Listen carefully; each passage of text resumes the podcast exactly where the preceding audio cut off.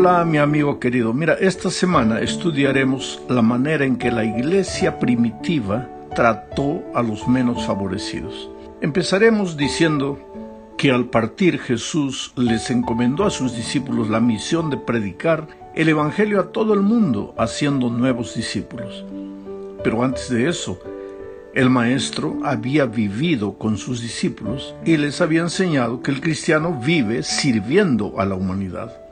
El cristiano debe amarse a sí mismo, pero debe amar también a los otros como se ama a sí mismo.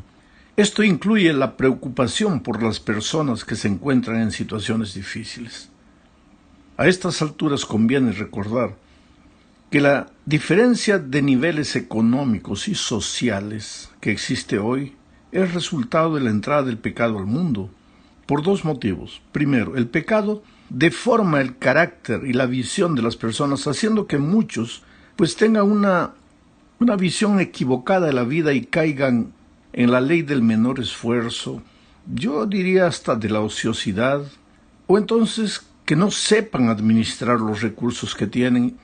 Y haciendo esto pues ellos se desequilibran financieramente. Entonces viene el otro motivo, el carácter deformado de Jesús es injusto. Las personas son injustas y muchas veces pues practican esa injusticia en detrimento de los menos favorecidos. Pero los discípulos aprendieron con su maestro. Por eso ellos vivieron un cristianismo práctico. Tres años caminando con Jesús aliviando el dolor de los necesitados. Tres años extendiendo la mano al que sufría, pues ellos aprendieron que el cristianismo no es solo teoría, sino que es vida práctica. Por eso mira cómo Lucas describe la manera en que vivía la iglesia primitiva. Bueno, esto está registrado en Hechos capítulo 2 versículos 44 al 47. Dice así, voy a ir leyendo y comentando el texto. Todos los que habían creído, mira, todos, todos, ¿Habría uno que no entraba en el programa de vida de los cristianos? Tal vez. Pero es interesante que la mayoría, la absoluta, la arrasadora mayoría se integraba en el estilo de vida del cristianismo. Todos los que habían creído. Quiere decir, no bastaba creer intelectualmente, teóricamente, sino que era necesario vivir la realidad del cristianismo. Todos los que habían creído estaban juntos y tenían en común todas las cosas, y vendían sus propiedades y sus bienes, y lo repartían a todos según la necesidad de cada uno. Mira, esto venía, esta actitud de que los que tenían más vendían lo que poseían y dividían eso con los menos eh, pudientes dentro de la iglesia.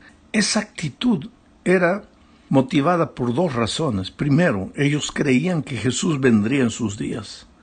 La, la, urgencia del tiempo en que vivían los llevaba a vivir así. Por otro lado, ellos sabían que el cristianismo no era solamente teoría, era, era vida práctica. Por eso vivían unidos, juntos, y por eso dividían las cosas. Ahora, a tantos años de aquellos tiempos, ¿qué pasa hoy con la iglesia que no es capaz de vivir unida, sino que dentro de la iglesia uno está mordiendo al otro de vez en cuando? ¿Y qué pasa con la iglesia que no es capaz de extender la mano a los que menos necesitan? Yo no digo ni siquiera vender todo lo que tienen, dividir con los que menos tienen en la iglesia, pero extender la mano, preocuparse más, ayudar, mirar la necesidad de los que no tienen. Bueno, estamos lejos del ideal de Dios. Sigo leyendo. Y perseverando unánimes cada día en el templo y partiendo el pan en las casas, comían juntos con alegría y sencillez de corazón, alabando a Dios y teniendo favor con todo el pueblo. Y el Señor añadía cada día a la iglesia los que habían de ser salvos. Ahora, percibe una cosa. La iglesia simplemente vivía el Evangelio práctico. Dice, los que no eran cristianos los miraban con buen agrado, los admiraban por esa manera bonita de vivir, amándose unos a los otros, dividiendo lo poco que tenían. Entonces el Señor añadía a la iglesia los que habían de ser salvos. El método de evangelización de ellos no era convencer a los otros de que esta es la doctrina correcta. El método de evangelización de ellos era vivir un cristianismo práctico. Y la gente de afuera los miraba y decía, no, yo quiero vivir ese tipo de vida. Ese tipo de vida es un estilo de vida inspirador. Y pues el Señor acrecentaba a los nuevos convertidos cada día. ¿Qué pasa con nosotros? Nos volvemos cada día más especialistas en técnicas, en métodos. Pero si no vivimos el Evangelio práctico, el Evangelio del amor, pues la gente no cree. ¿Cómo explicas tú que una persona a veces desesperada a la orilla del suicidio viene a la iglesia pensando que en la iglesia va a encontrar consuelo, palabras de ánimo, y llega a la iglesia y nadie lo mira, nadie lo saluda, nadie le da importancia, tal vez porque ah, no parece mucha cosa. Claro, si aparece alguien vestido eterno, o ahí sí vamos a saludarlo, pero alguien indiferente ahí aparece, se sienta, sale, y nadie le presta atención. Y después decimos que el terreno es duro, que no se puede predicar. Claro, ¿cómo se va a poder si nosotros solo presentamos la teoría, la doctrina maravillosa, pero no vivimos la práctica? Vamos a la segunda parte de este estudio. Hasta aquí vimos el estilo de vida de la iglesia primitiva. Ahora veremos a una persona en particular. En el puerto de Jope vivía una discípula seguidora de Jesús llamada Tabita. Su nombre griego era Dorcas, que significaba gacela. Esta mujer tuvo el honor de ser la única mujer llamada discípula en el Nuevo Testamento. Ahora, ¿quién es un discípulo? Es alguien que pasa tiempo con el maestro. Es un aprendiz que sigue a su maestro. Aprende de él para ser semejante a él. Entonces, si Tabita era discípula, ¿qué cosa había aprendido ella con Jesús? Evidentemente, una de las lecciones que había aprendido era a servir a los más necesitados. Por eso colocó el don de costurera que tenía al servicio de la gente pobre de su ciudad. Es así como viven los seguidores de Jesús. Aprenden de Él a hacer una bendición en la comunidad donde viven. Las personas ven a Jesús en la vida del cristiano, no por lo que dice tanto, sino por lo que hace.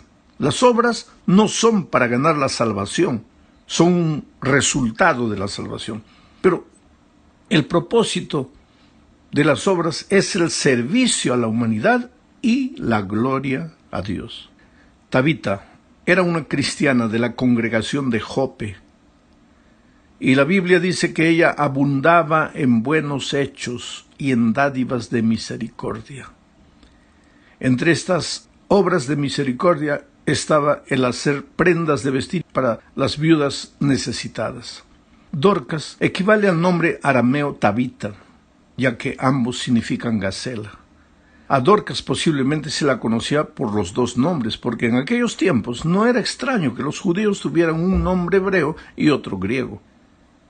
Es interesante que cuando ella muere, mucha gente llora, pero no aparece el esposo para nada.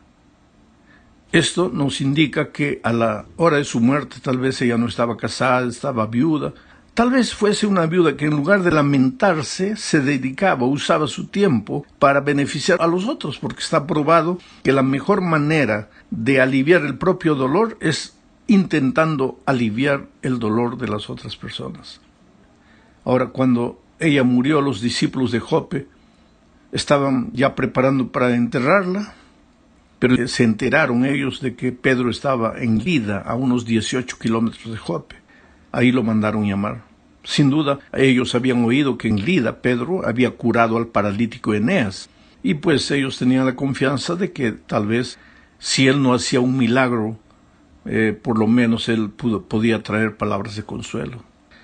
Siguiendo un procedimiento similar al que usó Jesús cuando resucitó a la hija de Jairo, Pedro llegó y después de hacer salir a todos del aposento superior, oró y dijo, Tabita, levántate. Entonces Dorcas abrió sus ojos, se incorporó y tomó la mano de Pedro para levantarse. Ahora, esta es la primera vez que se registra que un discípulo efectuase una resurrección.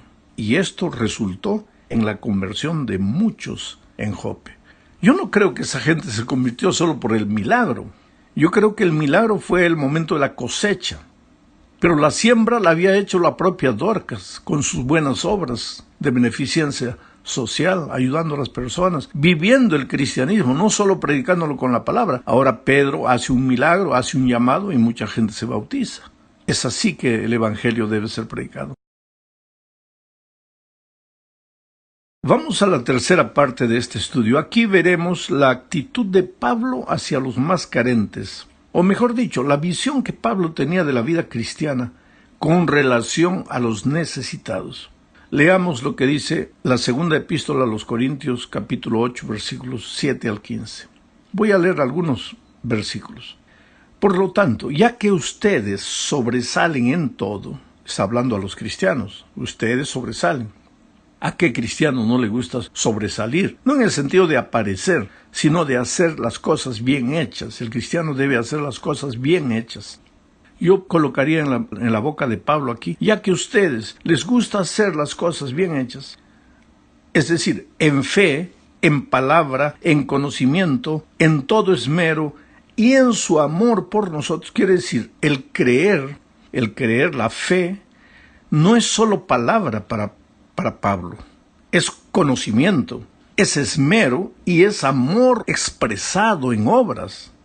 Ese es el concepto completo que Pablo tiene de la fe. La fe no es solo eh, emoción, la fe se traduce en buenas obras para el beneficio de la gente necesitada y para la gloria de Dios. Sigo leyendo el texto ya que ustedes sobresalen en todo, es decir, en fe, en palabra, en conocimiento, en todo esmero y en su amor por nosotros, sobresalgan también en este acto de amor. Quiere decir, ¿de qué vale lo que ustedes dicen, lo que ustedes creen, si no se ven ustedes estos actos de amor? Acto, acción.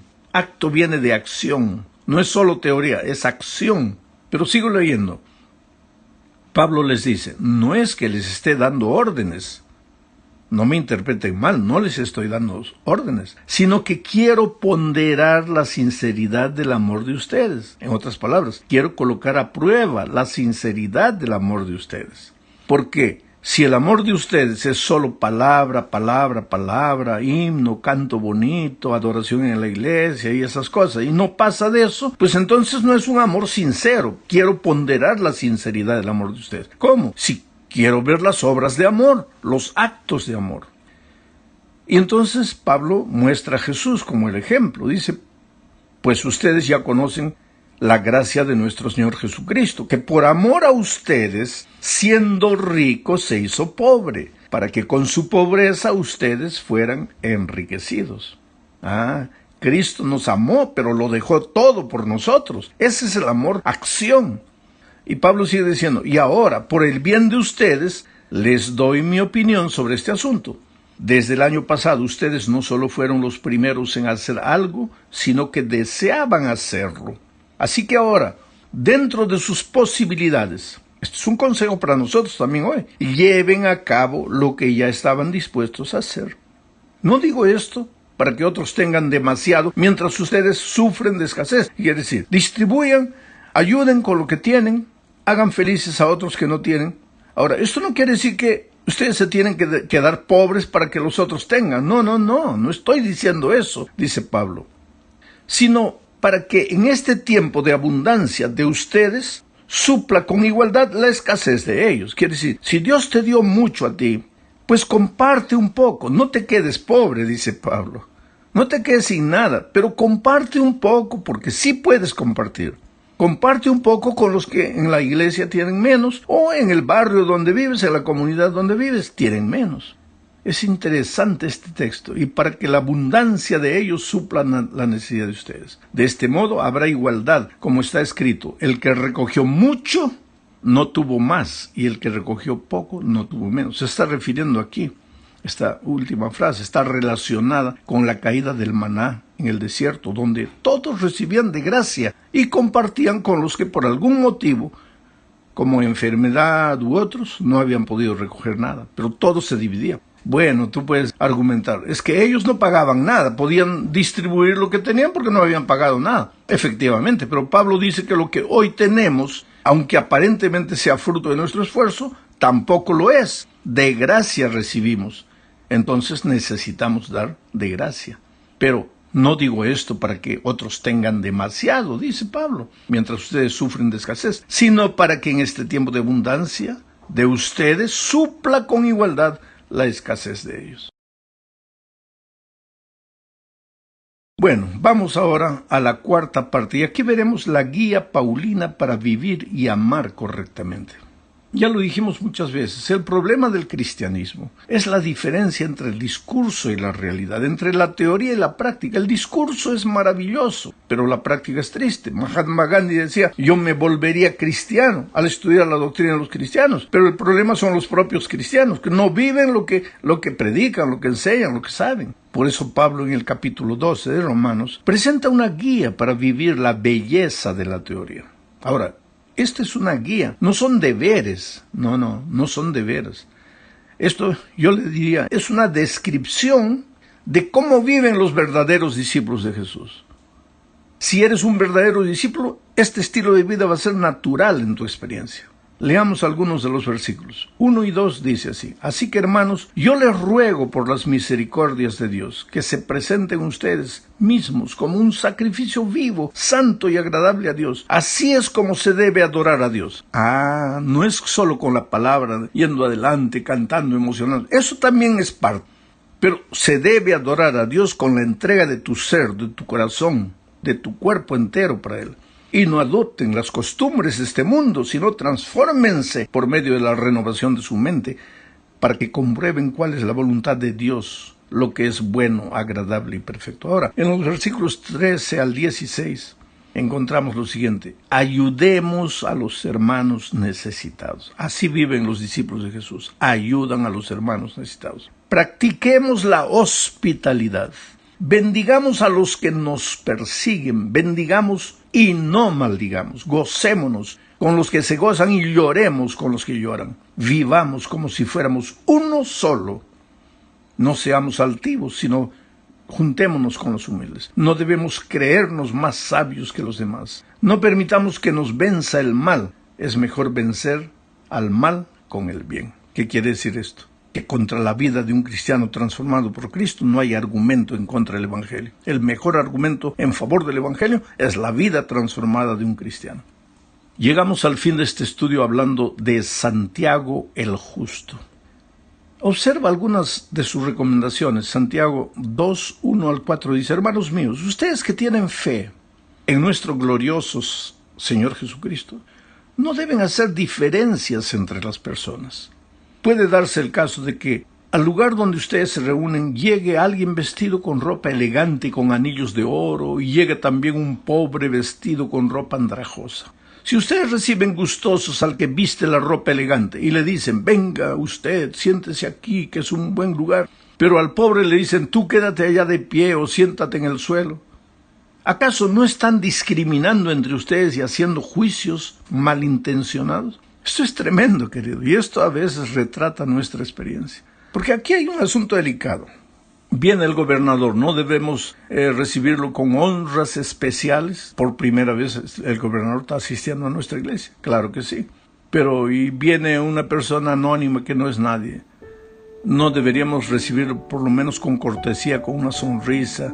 Es una persona nueva, nunca ha entrado a la iglesia, no deberíamos hacerla sentar en un lugar especial. Pero pues la tendencia humana es honrar al que aparece, al que brilla, y el que es anónimo, pues no nos interesa mucho. Esta es una cosa donde todos, en lugar de estar diciendo debemos hacer así, yo creo que es un asunto que cada uno tiene que proponerse. Dios mío, ayúdame a ser diferente. Ayúdame a mirar en la iglesia a los nuevos, a sonreírles, a abrazarlos, a darles la bienvenida. En la iglesia no puede haber diferencia de ningún tipo. Por eso digo que el sábado es el nivelador, el instrumento nivelador de Dios. Porque el sábado yo conozco una iglesia donde el primer anciano es un hermano que trabaja haciendo servicios variados en una empresa. Y el diácono es el dueño de la empresa. La iglesia nivelando a las personas, ¿te das cuenta? Durante la semana el patrón manda, el sábado el patrón obedece al primer anciano. Qué cosa bonita. Así se vive el cristianismo. Que Dios nos bendiga ricamente.